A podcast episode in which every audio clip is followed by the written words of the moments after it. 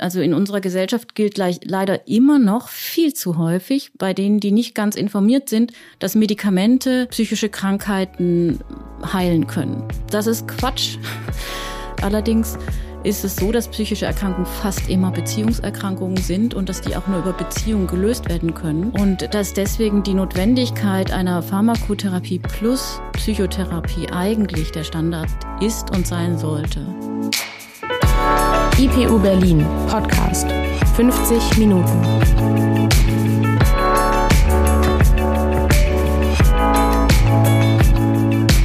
Wir sind zurück mit einer neuen Folge 50 Minuten dem psychoanalytischen Podcast der IPU Berlin. Was ist eigentlich krank? Ab wann ist man krank? Was gilt als krank? Darum soll es in dieser Podcast-Folge gehen. Denn wir sprechen über psychische Störungen. Kranksein bedeutet in allererster Linie Leiden. Kranksein wird aber auch als ein Abweichen von der Norm verstanden. Wer krank ist, kann beispielsweise nicht arbeiten oder zur Schule gehen. Gesund sein erscheint demgegenüber als Normalzustand. Gerade psychische Erkrankungen werden bis heute von vielen Menschen als starkes Abweichen von der Norm wahrgenommen. Wer betroffen ist, schämt sich häufig. Wer nicht betroffen ist und nur davon gehört hat, dass jemand psychisch krank ist, hat möglicherweise das Gefühl, die sind doch nicht ganz normal im Kopf.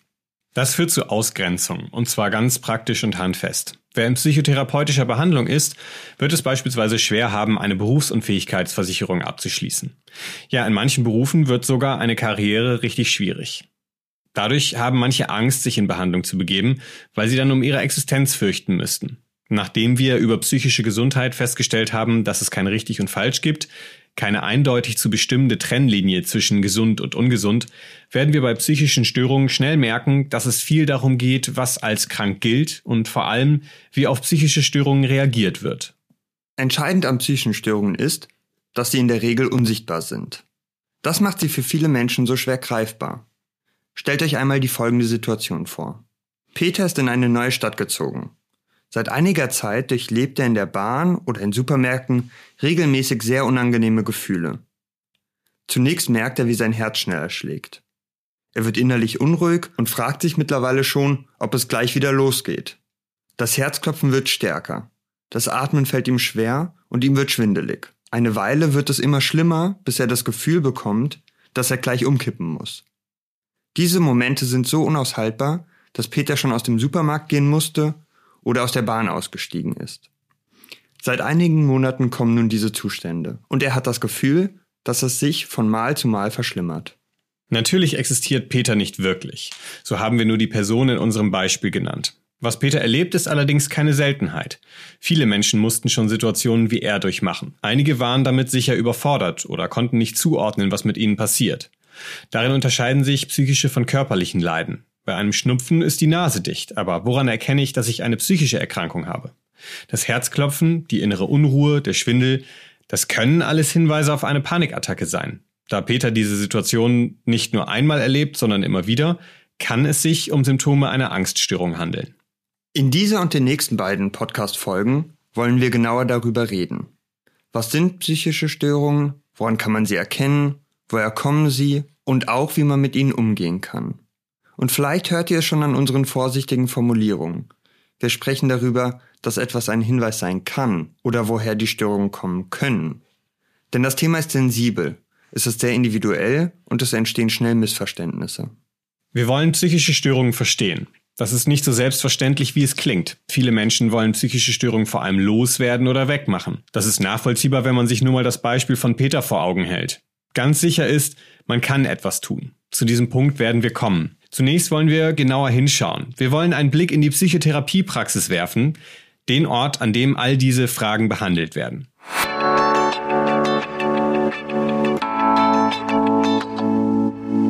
Daher sprechen wir jetzt mit Dorothea von Hebler, die ich herzlich in unserem Podcast begrüße. Sie ist Professorin an der IPU, Ärztin und Psychotherapeutin. An der IPU leitet sie den Studiengang Interdisziplinäre Psychosentherapie. Wie der Name des Studiengangs schon sagt, ist sie Expertin im Bereich der sogenannten psychotischen Störungen. Psychosen werden als komplex psychische Erkrankungen bezeichnet. Sie kommen zwar nicht so häufig vor wie andere Störungen, etwa Angststörungen oder Depressionen, von denen viele vermutlich schon gehört haben, Sie sind aber eine weit verbreitete Form der psychischen Störungen, von denen man vor allem immer wieder in den Medien liest oder hört. Frau von Hebler, psychische Störungen sind vielfältig und unterschiedlich. Wie erkennen Sie eine psychische Störung in der Situation, wenn ein Patient mit einem Problem das erste Mal zu Ihnen kommt? Ja, danke für die Frage und danke für die Einladung zum Podcast. Ich äh, kann an der Stelle einen ganzen Vortrag halten. Wie kann ich erkennen, ob es eine psychische Störung ist, um welche psychische Störung es sich handelt und ähm, ob ich die richtige Therapeutin bin dafür, dafür, um diese zu behandeln oder dem Patienten oder der Patientin zu helfen.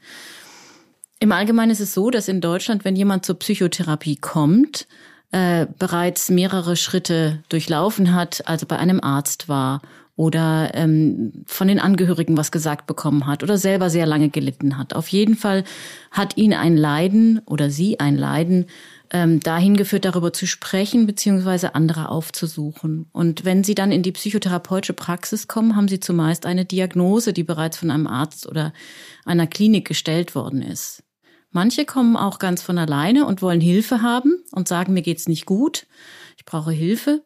Und andere kommen dann mit, kommen mit einer Diagnose.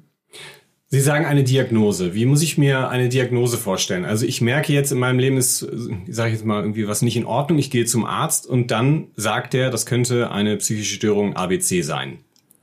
Davor wird er sicherlich ein paar Fragen stellen. Er wird fragen, ähm, warum Sie meinen, dass etwas nicht stimmt. Und dann wird er fragen zum Beispiel, ob sie traurig sind oder ob sie trauriger sind als bisher oder ob sie schlecht schlafen. Und wenn sie schlecht schlafen, ob sie schlecht einschlafen, schlecht durchschlafen oder vielleicht früh aufwachen.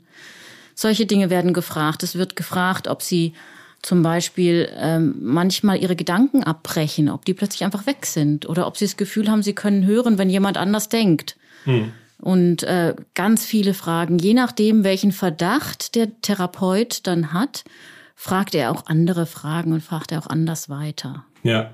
Nehmen wir doch mal das Beispiel, ähm, wo Sie die Expertin für sind, die psychotischen Störungen. Das ist vielleicht jetzt nicht unbedingt das häufigste Beispiel, das haben wir ja äh, eben schon mal gesagt, mit dem man zum Arzt geht oder zum Psychotherapeuten.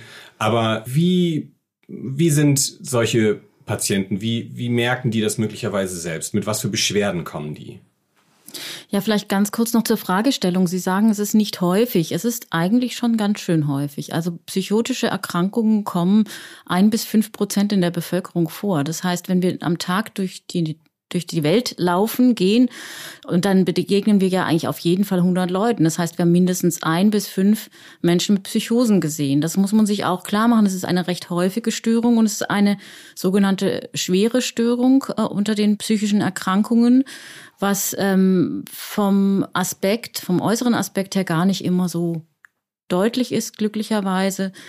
Ähm, die Patienten, die von selbst kommen, die haben meistens irgendwelche unguten Gefühle, die haben viel Misstrauen, die haben unter Umständen sehr viel Konflikte am Arbeitsplatz oder in der Familie, die ähm, für sie teilweise unverständlich sind und teilweise auch gar nicht erklärlich. Und ähm, viele, muss ich ganz ehrlich sagen, viele kommen und sagen, dass ihre Angehörigen oder ihre Kollegen etwas gesagt haben oder dass der Arzt sagt, dass man kommen müsste, dass man sich Hilfe holen müsste. Andere wiederum haben seit Jahrzehnten bereits ganz große Schwierigkeiten im Kontakt mit anderen Menschen und ähm, sind so schambesetzt bezüglich der Symptome, die sie dann haben, zum Beispiel, dass sie ähm, dass sie Dinge anders erleben als andere oder dass sie auch etwas hören, was andere nicht hören, dass sie da damit gar nicht zum Arzt gegangen sind. Also es, der Beginn bei Menschen mit Psychosen ist häufig schambehaftet, ist häufig mit Misstrauen, ähm, ist häufig mit einem großen Wunsch äh, nach Hilfe und mit einer wahnsinnig großen Ratlosigkeit verbunden. Sie sagen jetzt äh, ein großer Wunsch nach Hilfe. Wenn wir jetzt mal den Versuch unternehmen, uns in diese Position äh, von jemandem zu versetzen, der Hilfe aufsucht, was würden Sie denn so jemand sagen oder raten oder wie würden Sie das feststellen, wie man für sich selber sagen kann, okay, jetzt ist vielleicht einfach der Zeitpunkt, bei dem ich mir mal Hilfe suchen sollte? Oder ist das gar nicht so genau zu sagen? Es geht im Prinzip um, ja, wie viel leide ich? Wann bin ich bereit, etwas zu tun? Wann muss ich etwas tun? Und ähm, Bei den Menschen mit Psychosen ist es häufig so, dass sie gar nicht mitbekommen, dass das, was sie erleben, nicht normal ist. Das kriegen sie von außen wieder gespiegelt und irgendwann merken sie es dadurch, dass es ihnen wieder besser geht und sie sich selbst rückblickend betrachten oder in der Spiegelung anderer, die ihnen sagen, das stimmt überhaupt nicht, was du da gesagt hast oder was du da siehst, gibt es nicht oder so. Das ist so ein Aspekt, der vielleicht am leichtesten zu schildern ist. Aber es ist auch so, dass äh, viele dieser Menschen mit Psychosen eben tatsächlich eine verzerrte Wahrnehmung haben und mit dieser verzerrten Wahrnehmung auch im Kontakt große Schwierigkeiten kriegen. Also im interpersonellen Kontakt, das heißt am Arbeitsplatz, in der Schule und zu Hause. Und dass der Leidensdruck eigentlich dann daher kommt, dass das Verstehen mit den anderen nicht mehr so gut möglich hm, ist. Hm. Also ich äh, höre daraus, ich will es jetzt nicht äh, zu sehr banalisieren, aber im Prinzip ist der Weg zum Arzt oder zum, zum Psychotherapeuten ganz allgemein gesprochen dann angezeigt, wenn man merkt, okay, es gibt einen Lebensbereich, in dem stoße ich beispielsweise immer wieder auf dieselben Probleme oder äh, auf ein größeres Problem. Ich bemerke, irgendwas stimmt nicht so, dass ich irgendwie, ich meine, klingt natürlich abstrakt, aber dass ich irgendwie eingeschränkt bin sozusagen. Also ja, oder dass die, da, vielleicht eher so, dass die Wahrnehmung, dass meine Wahrnehmung von der Wahrnehmung anderer unter, sich unterscheidet mhm. und dass ich so unsicher werde, ob das, was ich wahrnehme oder das, was die anderen wahrnehmen, stimmt oder nicht stimmt. Das ist eine große Unsicherheit, eine, ähm, die, die man erlebt und die irgendwann auch nicht mehr aufzufangen ist. Ich ja. merke gerade, ich habe ähm, was einen ganz anderen Aspekt vergessen und der ist mir sehr wichtig, obwohl Sie so nicht gefragt haben, aber viele von den äh, Menschen, die in Psychotherapie kommen, sind auch wirklich geschickt worden.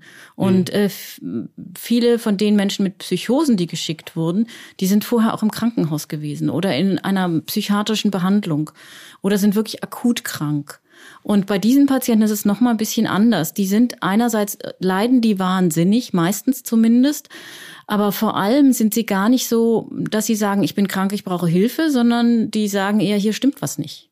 Hm. Hier ist irgendwie was gar nicht in Ordnung und die wollen schon Hilfe, aber die wollen dann zum Beispiel Hilfe dabei herauszukriegen, warum denn sie verfolgt werden oder warum denn plötzlich alles äh, für sie da draußen bereitet ist. Also warum neben dem Mülleimer ein Buch über ähm, Religion liegt. Das sei doch ein klarer Hinweis. Solche mhm, Dinge. Mhm. Die kommen dann mit äh, nicht mit dem Wunsch, dass man ihnen bei irgendeiner Krankheit hilft oder bei irgendetwas, was jetzt gerade nicht mehr so gut läuft, sondern die haben eine Erklärungsnot, die sie wirklich leiden lässt. Und das, das ist eigentlich eher so dass der, der, die Aufgabe bei Menschen mit Psychosen. Ich finde das sehr spannend, was Sie äh, erzählen. Ähm, ich habe mir im, mich im Vorhinein gefragt, wie man, also so, so körperliche Krankheiten kennt man ja, ne? zum Beispiel irgendwie Schnupfen, da ist die Nase dicht. Dann habe ich mich gefragt, wie muss man sich das eigentlich bei psychischen Störungen vorstellen? Vielleicht können wir das gerade mal durchspielen. Wir haben ja den Vorteil, Sie sind auch Ärztin und Sie kennen sich sozusagen mit diesen verschiedenen Stufen aus. Könnte man das so sehen, dass sozusagen psychische Störungen verschiedene Punkte so im Verlauf haben oder im Prozess? Vielleicht können wir das mal einmal durchspielen, wie sowas anfängt, was so eine, so eine Situation ist, wie man dann in die Klinik kommt und später, wie man dann möglicherweise eine Psychotherapie dranhängt oder sowas. Wie kann man das unterscheiden? Das ist für jede Krankheit tatsächlich sehr anders und selbst innerhalb einer Diagnose kann das noch sehr, sehr anders sein, die Verläufe. Die Verläufe bei Menschen mit Psychosen können teilweise 10, 15 Jahre sein, ohne dass es als Erkrankung aufgefallen ist. Und äh, das ist, macht sehr, sehr schwierig zu sagen, wie fängt das eigentlich an. Deswegen habe ich vorhin von diesen Soft Science gesprochen, wie zum Beispiel Schwierigkeiten im Kontakt oder so. Bei anderen Erkrankungen wiederum gibt es einen ganz klaren Auslöser. Und was hier vielleicht ganz wichtig ist, ist, dass wir alle, wir alle, die wir entweder psychisch krank oder psychisch gesund sind, dass wir alle doch Dinge mitbringen, die uns dazu disponieren, also uns eine Veranlagung geben, krank, krank zu werden oder nicht bei bestimmten Auslösern. Wir wissen ganz genau, dass bei bestimmten Traumata, also sei es jetzt ein Vulkanausbruch direkt nebenan oder sei es ein sexueller Missbrauch in der Kindheit, dass jeder Mensch anders reagiert. Und das liegt daran, was er auch mitgebracht hat, nicht nur genetisch, sondern auch von dem psychosozialen Aufwachsen und Umfeld her. Und dass diese Dinge alle zusammenspielen, also die Veranlagung, das Aufwachsen, die Kontakte, die jemand hat und dadurch auch eine gewisse Stabilität, die er aus den Kontakten herausziehen kann, kann auch der eine wieder besser als der andere. Aber dass dies zu einer psychischen Stabilität führt, die dann weniger stark oder stark eben durch äußere Einflüsse zum Ausbruch einer Erkrankung führen kann. Und das gilt für die Psychosen wie auch für andere Erkrankungen, wobei es bei anderen Erkrankungen manchmal leichter ist zu sehen, dass der Auslöser jetzt gerade da war und der ist auch von dem Patienten besprechbar. Bei den Psychosen ist es häufig so, dass der Auslöser für den Patienten nicht erkennbar ist. Das kann zum Beispiel eine starke, starke Nähe zu einem anderen Menschen sein, also eine Verliebtheit oder ein neues Arbeitsverhältnis mit einer neuen Hierarchie und einem Chef, der irgendwie auf eine ganz besondere Art und Weise auf einen eingeht oder nicht eingeht. Solche Begegnungen können eine Psychose auslösen. Und was dann passiert, ist häufig ganz, ganz schrecklich und ganz furchtbar, nämlich dass Menschen, denen die Nähe zu groß wird, in einer Art und Weise reagieren, wie sie sich selbst fast nicht kennen oder gar nicht kennen. Und das macht dann eine Riesenverunsicherung. Damit kommen sie dann auch häufig ähm, in die Praxis. Kann man denn sagen, dass psychotische Störungen in diesem Sinne, wie Sie das jetzt auch gerade beschreiben, dass die sozusagen besonders stark ausgeprägte psychische Störungen sind oder besonders schlimme psychische Störungen? Danke für die Frage. Ähm, ich sage mal nein. Also es kommt immer darauf an, an welcher Stelle ich argumentiere. Wenn es darum geht, andere Hilfen, besondere Hilfen zu bekommen, dann sage ich gern, es ist eine komplexe oder eine schwere psychische Erkrankung. Ansonsten bin ich sehr dafür, dass man sagt, es ist eine Erkrankung wie alle anderen auch. Und äh, es haftet den Psychosen, den Schizophrenen wie den bipolaren Psychosen doch an, dass es sehr schwere Krankheiten sind. Und äh, manchmal bekommt man das Gefühl, wenn man vor anderen davon redet, oh Gott, oh Gott, wie furchtbar und wie schrecklich und das ist ja gruselig und ein Glück habe ich das nicht oder so. Ich wehre mich da ein bisschen, weil ich merke, dass die Patienten, die eine schizophrene Psychose haben oder auch eine bipolare Psychose, dass die durchaus eine Lebensqualität haben und vor allem hohe funktionale Zeiten, also in denen sie arbeiten können, in denen sie Beziehungen führen können, in denen sie glücklich sind. Und es ist eher der Grad der Erkrankung, also die Schwere der Erkrankung, die äh, man betrachten muss. Und die gibt es bei einer Depression oder bei einer Persönlichkeitsstörung oder bei einer Suchterkrankung genauso wie bei einer Psychose. Soweit ich informiert bin, ist es ja so, dass man mit äh, diesen Erkrankungen, die Sie jetzt beschrieben haben, zum Beispiel Bipolar oder Schizophrenie, damit kommt man schnell auch mal in eine Klinik. Also das kann notwendig sein, dass man da eine stationäre Behandlung für braucht. Was macht da den Unterschied aus zwischen dem Zeitpunkt, an dem ich sage, okay, das muss jetzt stationär behandelt werden, das ist irgendwie akut, und dem, wie man dann in einer Psychotherapie mit sowas umgehen würde? Ja, da sind die Grenzen auch wieder fließend und da kann man sich nur sehr dafür einsetzen, dass so viel ambulant wie möglich geschehen kann. Wenn jetzt Reaktionen, wenn es zu Reaktionen kommt, die nicht verstehbar sind, sowohl für den Menschen selbst wie für sein Umfeld, dann gilt es zu beurteilen, ob sie eigen- oder fremdgefährdend sind. Also ist jemand so gefährdet, dass er zum Beispiel denken kann, er kann, also das bekannte Beispiel, er kann fliegen und dann springt er halt vom Haus. Oder dass er äh, denkt, er ist eben eine ganz besondere Person mit ganz besonderen Fähigkeiten und sich dadurch in Gefahr bringt. Oder dass er das Gegenüber verkennt als einen riesengroßen Feind und aggressiv wird. Und das sind Situationen, in denen muss man aufpassen, dass nicht irgendjemand Schaden nimmt, weder der Patient noch ein Gegenüber noch auch irgendwelche Dinge, die jemand anderem gehören. Und äh, manchmal ist der einzige Weg aus solchen Situationen tatsächlich ähm, die Klinik.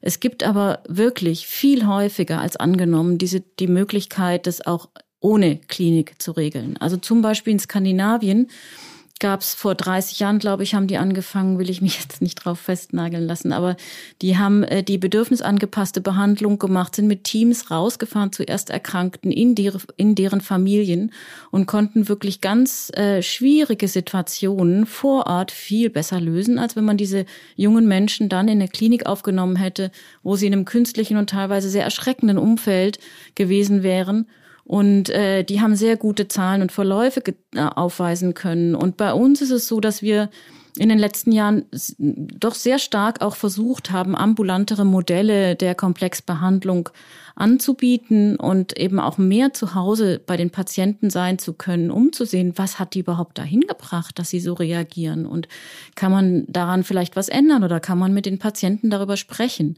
Und das ist etwas, was wirklich hilft und wo man die Stufen dann jetzt tatsächlich nicht mehr als große Stufen, sondern als kleine Stufen sehen kann.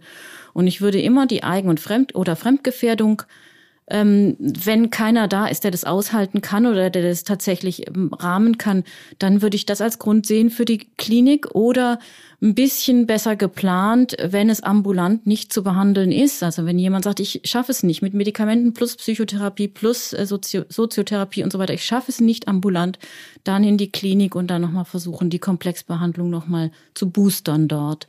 Das sind die zwei Gründe, weshalb ich sehen würde in die Klinik. Und in die Praxis wiederum würde ich denken, da kommen Sie, wenn Sie sagen können, ich möchte etwas tun.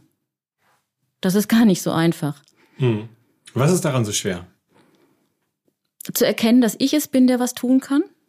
Also, dass es nicht die anderen sind, die was tun müssen oder dass es ähm, nicht Medikamente sein sollen. Also in unserer Gesellschaft gilt gleich, leider immer noch viel zu häufig ähm, bei denen, die nicht ganz informiert sind, dass Medikamente psychische Krankheiten heilen können.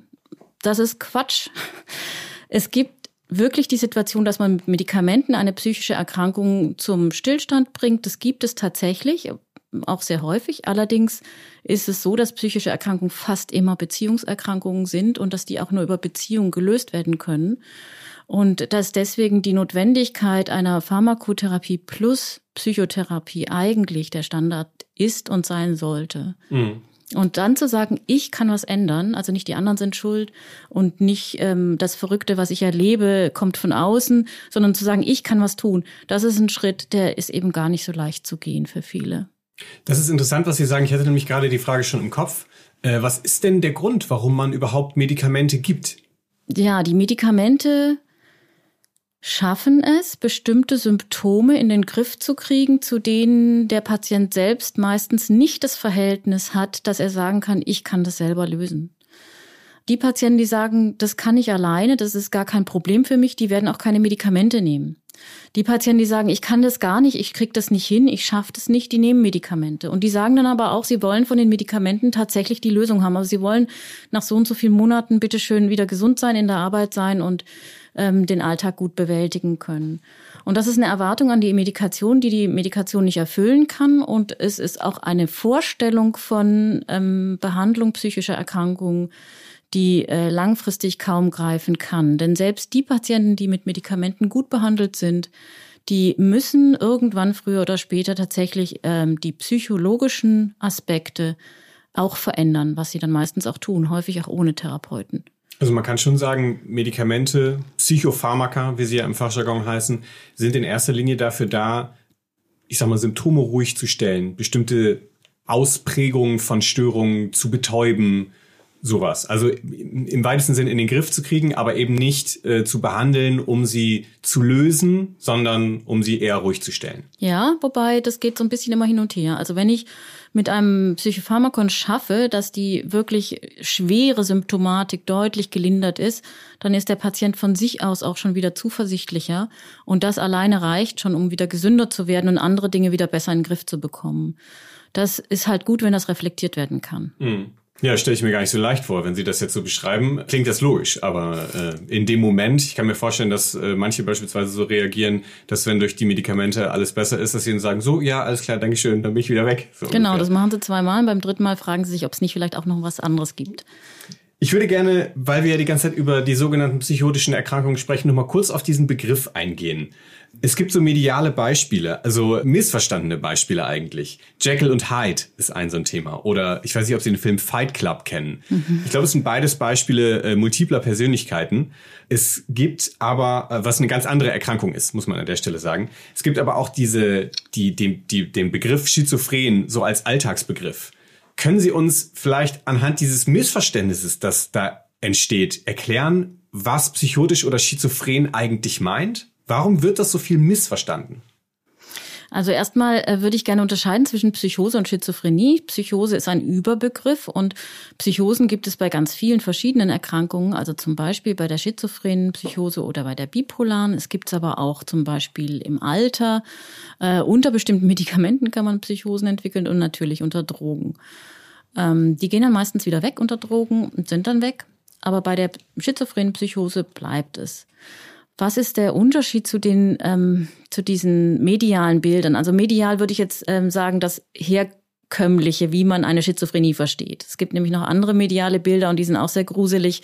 Das ist, wenn immer wieder, wenn jemand psychisch krank ist und das in den Medien ausgeschlachtet wird, dann äh, unterstützt das eine Stigmatisierung, der ich hier gerne Vorschub leisten würde, weil es äh, das ist nicht gerechtfertigt.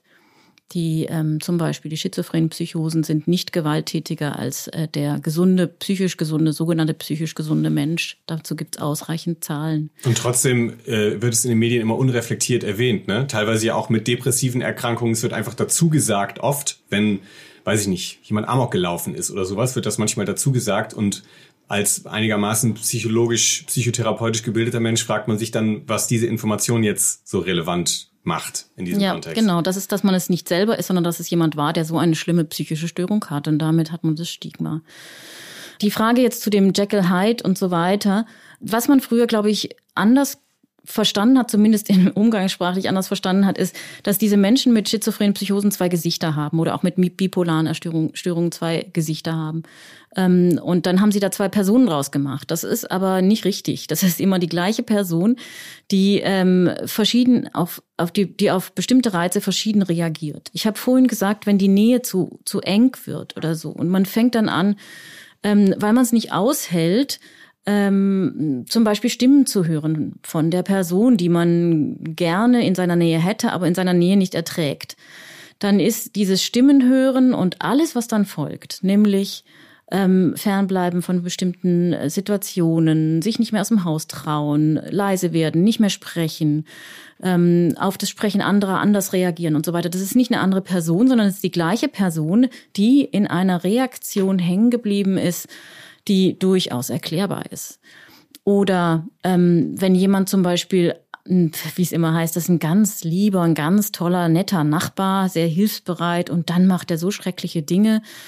Dieser, äh, dieser Mensch, der dann ganz schreckliche Dinge macht, es kann sein, dass der einfach irgendwie tatsächlich in einem paranoiden Erleben dann die Tür von ihnen ja mit Balken zu nagelt oder irgendwie die ganzen Steckdosen zumacht oder die Lichtschalter abmontiert, weil die von denen eine gewisse Gefahr ausgeht oder so.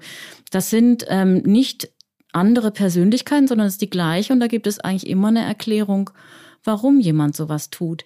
Für diese Erklärung ist der Mensch, der das macht, meist aber in dem Moment gar nicht zugänglich. Also diese Erklärung hilft erst, wenn man sie als Therapeut zum Beispiel im Kopf hat, als Möglichkeit, als Hypothese. Und wenn ich sage, es könnte sein, dass der einfach Angst davor hatte, dass jetzt durch die Steckdosen etwas reinkommt ins, in den Raum oder dass er dadurch abgehört wird, sodass er die zugemacht hat. Ich weiß es aber nicht. Und ich frage ihn auch nicht, weil ich würde in dem Moment keine verwertbare Antwort bekommen.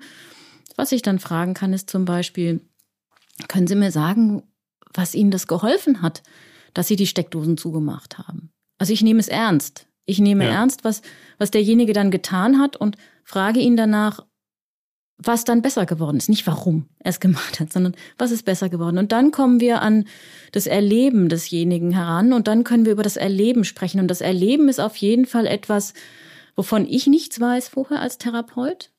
Ich weiß es nie besser. Ich weiß das nicht. Ich kann fragen, derjenige kann dann antworten und wir können darüber ins Gespräch kommen, in ein Gespräch, was nur zwischen zwei Menschen möglich ist. Und das ist etwas, was zum Beispiel Menschen mit Schizophrenien nicht mehr oft erleben, dass es ein normales Gespräch zwischen einem Ich und einem Du gibt. Also man könnte schon sagen, dass Sie sehr deutlich äh, dafür plädieren, mehr zuzuhören, mehr sich dem anzunehmen, was da passiert und entsprechend, wenn ich das so interpretieren kann, im Umkehrschluss auch davor warnen, diese gesellschaftlichen oder gesellschaftlich etablierten Klischees, die sich zum Beispiel in so Begriffen wie das ist ja schizophren zeigen, dass man dem durchaus entgegentreten sollte und schauen sollte, dass sich solche Vorurteile nicht weiter verbreiten. Das ist ganz, ganz wichtig. Und was ich gerade noch versucht habe aufzuzeigen in dem Beispiel ist, dass wenn man dann im Gespräch ist, dass man häufig ganz viel verstehen kann oder versuchen kann zu verstehen, was einem vorher unverständlich erscheint. Und äh, das Spannende daran ist, dass das, was einem selbst unverständlich erscheint, meist dem Patienten selbst ja auch noch unverständlich ist. Und erst wenn er anfängt darüber zu reden, kann er die Arbeit leisten, dass es verstehbar wird auch für ihn. Und das macht sehr, sehr viel aus und das hilft wirklich. Das können zum Beispiel Tabletten nicht und das können aufgebrachte Angehörige auch nicht. Ich glaube, wir haben gemerkt, dass die Situation ziemlich komplex ist. Wir werden versuchen, uns in den nächsten Folgen äh, dem weiter äh, zu widmen. Ich habe noch eine Abschlussfrage, weil wir über psychische Störungen äh, sprechen und auch, wie man sie versteht, wie man sie begreifen kann. Äh, stellen Sie sich vor, Sie könnten ein Missverständnis oder ein Vorurteil über psychische Störungen sozusagen einfach aus der Welt tilgen. Was wäre das? Also was ich gerne als Vorurteil aus den Köpfen getilgt wüsste, ist, dass schizophrene Menschen gefährlicher seien als andere Menschen. Vielen Dank für das Gespräch.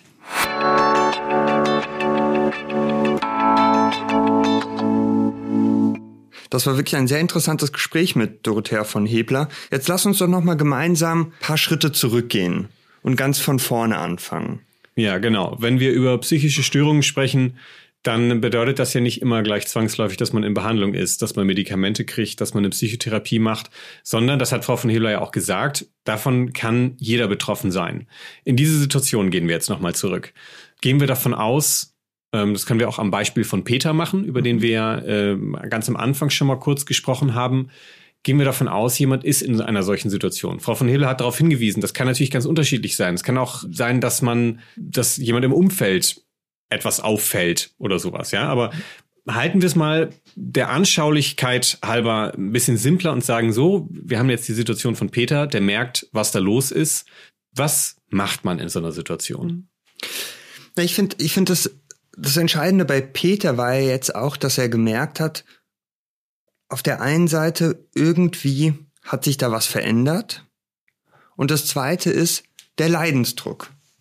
Ja, bei Peter hat der Leidensdruck ja immer mehr zugenommen. Also ja. in unserem Beispiel hat der Leidensdruck immer mehr zugenommen. Er hat das Gefühl, es wird immer schlimmer. Ja. Er hat das Gefühl, es wird immer schlimmer. Und ich glaube, wenn wir uns das jetzt plastisch vorstellen, könnte Peter dann irgendwann an den Punkt kommen, wo er merkt, so will er eigentlich nicht, so will er gerade an diesem Punkt nicht weitermachen. Er will irgendwie was machen, damit das aufhört. Ja, und das ist, glaube ich, in der Regel der Punkt, an dem die Menschen versuchen, sich dann Hilfe zu suchen. Mhm. Und im Gespräch mit Frau von Hebler wurde ja schon deutlich, dass es da verschiedene erste Anlaufstellen gibt. Ja. Einige gehen vielleicht erstmal zu einem Hausarzt, ne, weil da ein enges Vertrauensverhältnis ist. Andere suchen gleich einen Psychiater auf.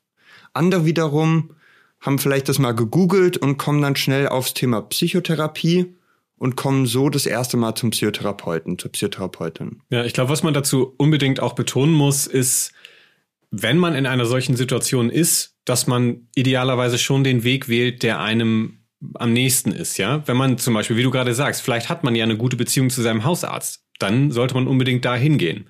Oder ähm, klassische Google-Recherche. Wer ist denn hier ein Psychotherapeut in der Nähe? Und dann da anrufen. Das wäre so eine Möglichkeit. Ja, ja vielleicht kommen wir äh, später nochmal auf das Thema, aber das ist, finde ich, auch wichtig. Deshalb möchte ich das gerade hier auch schon mal anfügen, weil psychische Störungen oder so, so das Gefühl, dass irgendwas gerade schief läuft und irgendwie hat man Ängste oder Depressionen oder wie auch immer, sind häufig sehr schambesetzt. Und deshalb ist es, glaube ich, ganz wichtig, dass man da entweder die Möglichkeit hat, zu jemand zu gehen, zu einem Arzt, zu, einem, zu irgendeiner Person zu gehen, der man vertraut. Oder wenn man zu jemand Neuem geht, dass man dann auch seine, seine Leidensgeschichte, seinen Weg auch erzählen kann. Auch wenn es vielleicht im ersten Moment etwas ist, was mehr Hemmnis bereitet, als beispielsweise zu sagen, ich habe mir gerade das Bein gebrochen. Ja, ich glaube, äh, das ist wirklich sehr, also ist nicht unwichtig, was du da sagst, weil wir werden das in der Theorie auch nicht erörtern können. Wir können natürlich auch nur sagen, ne, sucht euch Hilfe, wenn was ist. So versucht den Mut aufzubringen, aber ähm, es ist ja völlig klar, welche Schamgefühle in dieser Situation herrschen und dass man da irgendwie Angst hat, sich beispielsweise auch einem fremden Menschen zu öffnen. Ne? Oder was ich mir zum Beispiel auch vorstellen kann, dass jemand sagt, äh, ist das wirklich real, was ich da habe? Erlebe ich das wirklich? Existiert das wirklich? Ja. Mhm. Aber im Prinzip ist das schon ähm, die, der, die Verbindung zu dem, was dann in der Praxis passiert. Weil wir haben gehört, ähm, es fängt an mit einer Diagnostik. Und ähm, im Prinzip ist das auch der Anfang zur Feststellung, ob es beispielsweise eine psychotherapeutische Behandlung äh, bedarf. Und deswegen haben wir zum Thema Diagnostik auch einen Einspieler vorbereitet, in dem nochmal zusammengefasst ist für euch, worum es bei einer Diagnostik geht und wie die abläuft. In Deutschland hat jede Krankheitsdiagnose eine Ziffer, um bei den gesetzlichen Krankenkassen abrechnen zu können. Diese Ziffer steht ganz am Ende einer Diagnostik. Sie ergibt sich aus dem internationalen statistischen Klassifikationssystem der Krankheiten und verwandter Gesundheitsprobleme, das abgekürzt ICD heißt. Im ICD sind alle bekannten Diagnosen erfasst. Das Kapitel mit dem Buchstaben F befasst sich mit den psychischen Störungen. Die Klassifikation der verschiedenen Erkrankungen ist allerdings nicht für immer festgelegt, sondern in ständiger Weiterentwicklung. Derzeit wird die elfte Version des ICD vorbereitet. Im ICD ist aufgelistet, welche Symptome besonders häufig mit den einzelnen psychischen Störungen zusammenhängen. Welche Diagnoseziffer vergeben wird, hängt davon ab, welche Symptome die Patientinnen berichten. Das ist allerdings nur ein kleiner, vor allem formaler Teil der Diagnostik. Viel wichtiger ist das persönliche Gespräch, denn psychische Störungen sind sehr viel individueller, als die Ziffern im ICD vermuten lassen. Psychotherapeutinnen beginnen zumeist mit der Anamnese, also der Vorgeschichte der Patientinnen. Darin geht es beispielsweise darum, welche Probleme zu welchem Zeitpunkt aufgetreten sind. Wichtig ist aber auch die soziale Situation. Gibt es eine Partnerschaft? Wie ist die Beziehung zu Familienmitgliedern? Im Gespräch wird auch der psychopathologische Befund erhoben. Dazu gehören die Symptome, aber vor allem die Art und Weise, wie Patientinnen von ihren Problemen berichten. Spielen beispielsweise Ängste eine Rolle, ist es wichtig zu erfahren, ob diese in bestimmten Situationen auftauchen. Manchmal kommen auch Fragebögen zum Einsatz. Für den Verlauf der folgenden Psychotherapie ist vor allem entscheidend, ein umfassendes Bild von den Patientinnen zu bekommen.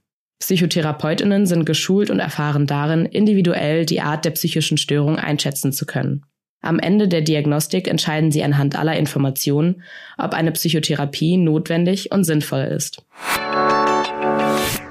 So eine Psychodiagnostik ist also gar nicht so simpel. Ja, es geht auch um Symptome. Es geht um äh, Krankheitsbilder, die in dem ICD-10 beispielsweise festgehalten sind.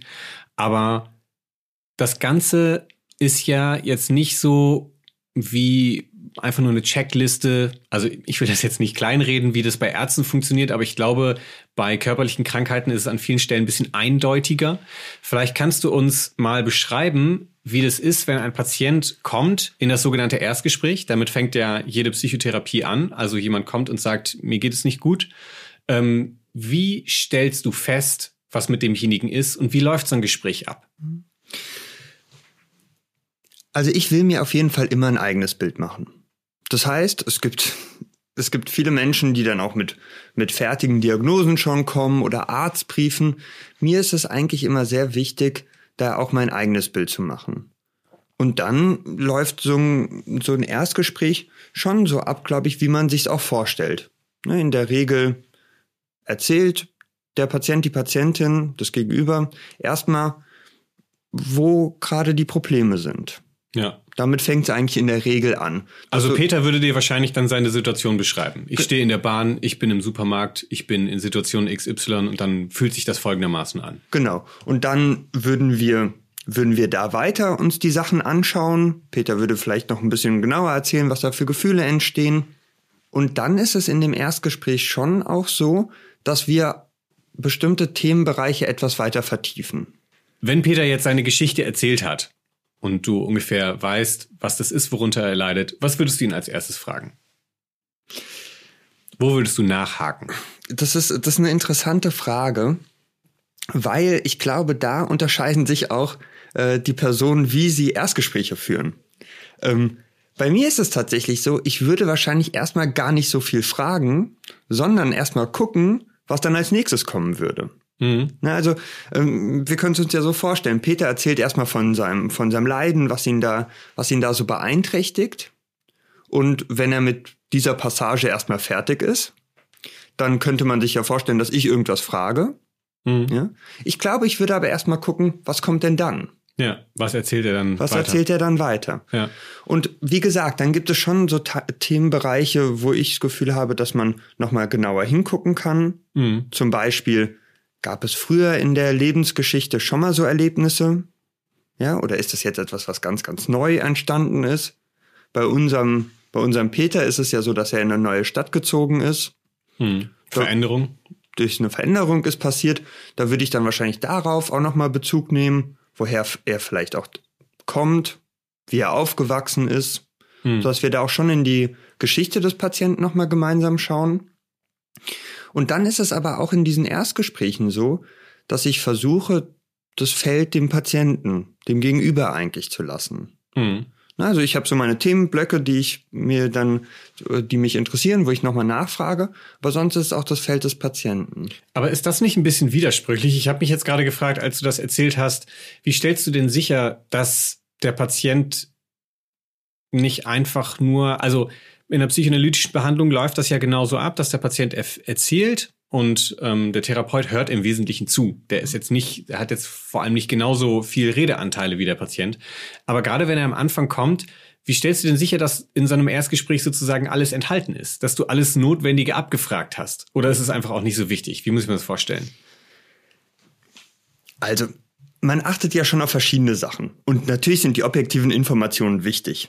Ja. ja und ähm, ich würde dann auch nachfragen, wenn ich das Gefühl hätte, ich verstehe etwas nicht oder da wäre es für mich wichtig, nochmal mehr zu erfahren, dann frage ich natürlich nach. Aber neben diesen objektiven Informationen gibt es auch noch andere Sachen, auf die geachtet werden. Zum Beispiel einfach auch die Frage, wie gewichtet denn das Gegenüber, der Patient, die Patientin, wie gewichtet der Informationen? Erzählt er bestimmte Situationen sehr intensiv Mhm. Ja, und sehr plastisch. Die Art und Weise. Mhm. Lässt er, werden andere Themenbereiche komplett weggelassen? Ja, es wäre ja zum Beispiel interessant, ob Peter dann relativ schnell auf seine Primärfamilie, auf seine Eltern, Geschwister, wie auch immer eingeht, oder ob das gar keine Rolle spielt. Mhm. Ne? Und das heißt, darauf würde ich auch achten. Mhm. Was wird, was wird erzählt? Was wird irgendwie weggelassen? Was wird sehr affektiv involviert erzählt? Wo kommen gar keine Gefühle hoch? Das, auf das alles würde ich achten. Und als dritter Punkt, und das macht es nochmal komplizierter, würde ich auch darauf oder achte ich auch darauf, wie geht's mir eigentlich in der Situation? Ja. Was empfinde ich als Therapeutin, als Therapeut, wenn mir das Gegenüber von der Geschichte erzählt? Ist es denn so, dass am Ende des Erstgesprächs oder nach den ersten Sitzungen, dass dann die Diagnose steht? In der Regel hat man mindestens zwei Gespräche zum Erstgespräch Zeit. Ähm, und dann ist es so, bevor eine Therapie anfängt, hat man die sogenannten probatorischen Sitzungen. Das heißt, man hat mittlerweile oder aktuell hat man vier Stunden Zeit, sich kennenzulernen, sich zu beschnuppern, aber auch um zu gucken, um all diese Fragen, wie zum Beispiel, was sind die aktuellen Beschwerden, wie ist die Geschichte, Vorerkrankungen und so weiter, um all das zu klären. Und innerhalb dieses Rahmens muss dann eine Diagnose gestellt werden und es muss ein, jetzt wird es ein bisschen theoretisch, aber dann muss ein Antrag auf Psychotherapie gestellt werden. Ja. Und dieser Antrag muss bestimmte, bestimmte Aspekte auch beinhalten. Ja. Und ich glaube, jetzt wird's ähm, auch ganz interessant, weil eine Diagnose ist ja oder kann ja auch Fluch und Segen gleichzeitig sein. Du hast jetzt ganz sachlich erstmal beschrieben, dass das natürlich notwendig ist, um eine Psychotherapie einzuleiten, um jemandem helfen zu können, der Hilfe benötigt und auch Hilfe haben möchte. Wie ist das denn, also wenn ich mir jetzt vorstelle, so eine Diagnose zu haben? Erstmal so gefragt, ist es für viele eine Erleichterung zu wissen, das ist echt, da gibt es etwas? Oder ist es für viele eher so auch abschreckend? Das kann total variieren ich glaube, da, da gibt es nicht die, die eine Antwort drauf. Es gibt Menschen, die sind entlastet, über, also darüber auch mal sprechen zu können und dem Kind sozusagen Namen zu geben. Ne, das kann total entlasten. Es gibt auch Menschen, für die ist das schwierig, da eine Diagnose zu bekommen, quasi einen Stempel abzubekommen. Ne? Und von daher gibt's da nicht die eine Antwort drauf, ob das für alle so oder alle so ist. Mhm. Ne? Aber auch, auch da ist, finde ich, wichtig, auch das kann man besprechen. Auch das kann man in einem idealerweise Vertrauensverhältnis kann man das besprechen. Was macht es denn mit mir, wenn ich eine Diagnose bekomme? Wenn ich auf einmal vermeintlich nicht mehr normal bin. Ne? Wenn irgendwie da was steht, was mit mir nicht stimmt. Ja, das ist, glaube ich, genau das zentrale Stichwort, auf das ich gerne auch äh, hinaus wollen würde, als zweiten Aspekt noch, auch in Bezug auf das Gespräch mit Frau von Hebler. Äh, jetzt steht diese Diagnose und offensichtlich ist das ein Verfahren, was gar nicht so simpel ist und wofür man auch eine Ausbildung braucht, um das so durchführen zu können. Und dann kann man aber eben auch recht gut informierte Hilfe geben. So eine Therapie, also Psychotherapie ist gut erforscht, es ist ziemlich abgesichert, dass das auch funktioniert, dass das wirkt. Ähm, Psychotherapeuten, Psychotherapeutinnen sind sozusagen Experten, das kann man ruhig auch mal betonen an der Stelle, sind Professionelle. Trotzdem ist es ja so, dass so eine Diagnose in der Gesellschaft hm, entweder indem man Angst hat davor, eine Diagnose zu haben oder indem man bei jemand anderem sieht, dass er eine Diagnose hat, zum Beispiel in der Medienberichterstattung, dass es schon ziemlich stigmatisierend sein kann und dass es dass da viele Ängste und äh, ähm, ähm, wie sagt man Vorbehalte herrschen, was psychische Erkrankungen angeht, was psychische Störungen angeht. Was würdest du sagen, warum ist das so? Warum äh, ist es nicht beispielsweise so, dass man sich für eine Grippe mehr schämt als für eine Depression, sage ich jetzt mal?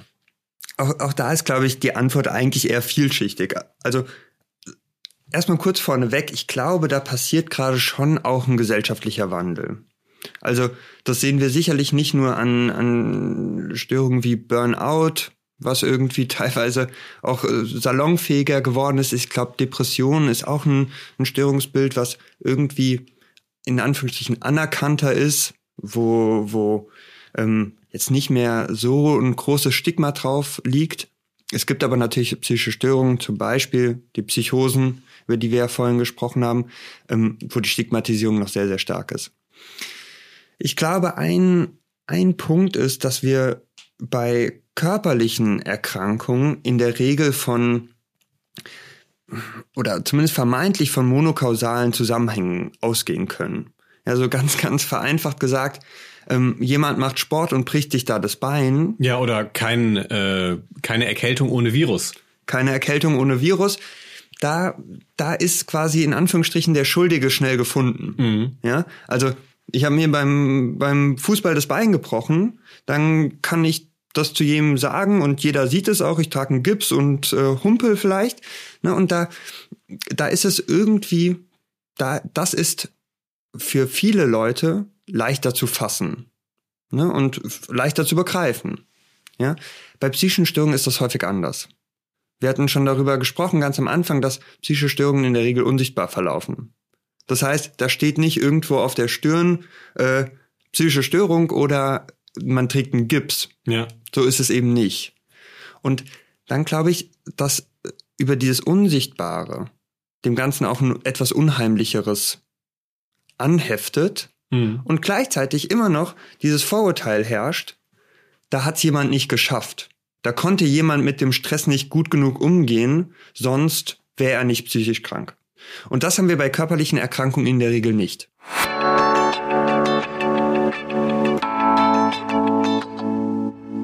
Irgendwie hatten vermutlich viele Menschen schon einmal Kontakt mit dem Thema psychische Störungen. Ob über Vorurteile, etwa dass psychisch Kranke verrückt seien oder weil in den Medien betont wird, dass ein Straftäter an einer psychischen Störung litt. Möglicherweise aber auch, weil man selbst betroffen ist oder im Familien- oder Bekanntenkreis jemanden mit psychischen Problemen kennt. Wünschenswert wäre, dass wir als Gesellschaft besser verstehen, was bei psychischen Störungen passiert, um Vorurteile abzubauen und für mehr Respekt gegenüber Menschen mit psychischen Störungen zu sorgen. So ganz sind wir noch nicht an diesem Punkt angelangt. Aber immerhin, heute wird viel offener über psychische Erkrankungen gesprochen.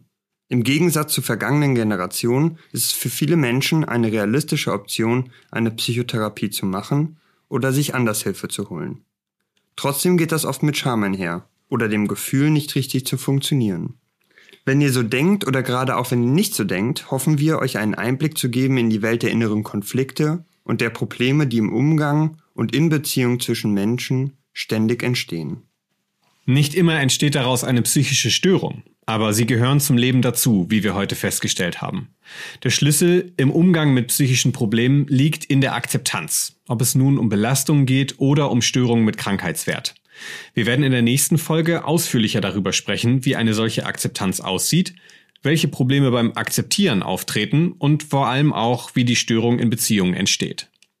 Dazu schauen wir uns beim nächsten Mal die Psychoanalyse genauer an. Als Störungslehre, aber auch als Behandlungsform. Das vor allem, weil darüber möglich wird zu verstehen, wie man psychische Störungen einordnen kann. Salopp gesagt, wozu sie gut sind.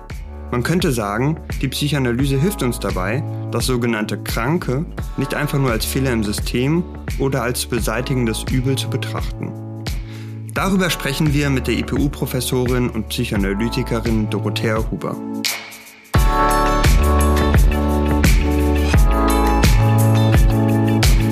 »50 Minuten« ist eine Produktion der Internationalen Psychoanalytischen Universität Berlin.